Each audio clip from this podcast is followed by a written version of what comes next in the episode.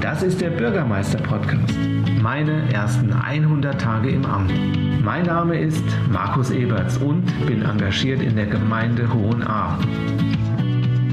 Ahrtalsperre. Immer wieder ereigneten sich vor Jahrzehnten Überschwemmungen im mittelhessischen Ahr- und Dilltal.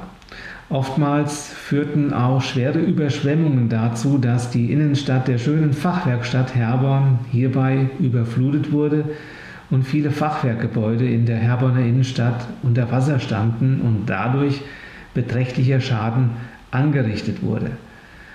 Eine Ursache hierfür war auch das kleine Flüsschen, die Ahr, die in Hohenahr-Erda entspringt und bei lang anhaltenden starken Regenfällen immer wieder erhebliche Wassermengen flussabwärts in die Dill beförderte. Zusammen mit dem Hochwasser an der anderen Dill-Zuläufe wurden große Wassermengen Dill abwärts transportiert, die dann eben zu den schweren Überschwemmungen in den Kommunen an der Dill führten. Über viele Jahre wurde diskutiert und geplant, wie man den Überschwemmungen entgegenwirken könnte. Viele Fachleute haben die Köpfe zusammengesteckt und das Ergebnis kann sich sehen lassen. 235 Meter lang, 70 Meter breit und 14 Meter hoch. Die Ahrtalsperre bei Bischoften Niederweidbach in Mittelhessen. Baubeginn der Talsperre war 1984 und nach siebenjähriger Bauzeit wurde sie 1991 fertiggestellt. Sie ist Hessens zweitgrößter Stausee neben dem Edersee. Die Talsperre dient dem Hochwasserschutz und reguliert seitdem die Wassermengen, die bei Starkregenereignissen kontrolliert a abwärts geleitet werden können und somit Überschwemmungen in den Kommunen an A und Dill zu vermeiden helfen. Darüber hinaus erfreut sich auch die Ahrtalsperre im touristischen Bereich bei Campern und Wassersportlern nicht erst seit Corona großer Beliebtheit. Im Rahmen des Hohenahrer Ferienpassprogramms konnten 16 Ferienpasskinder mit Susanne Schmidt-Brück und mir vom Rathaus der Gemeinde Hohenahr die Ahrtalsperre genauer unter die Lupe nehmen. Vom Treffpunkt auf dem öffentlichen Parkplatz beim Restaurant Seehof in Niederweidbach wanderten alle Teilnehmer auf dem Uferweg zur Baumauer bei Bischofen. Unterwegs hatten wir Interessantes zur Ahrtalsperre den Ferienpasskindern zu berichten. An der Staumauer wurden alle Teilnehmer von den Stauwärtern der Talsperre empfangen.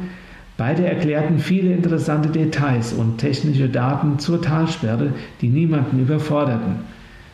Beim Bau der Talsperre wurde auch ein Stromgenerator eingebaut, der ca. 260 Kilowattstunden Strom erzeugen kann. Damit können 100 Haushalte in einem Jahr mit Strom versorgt werden.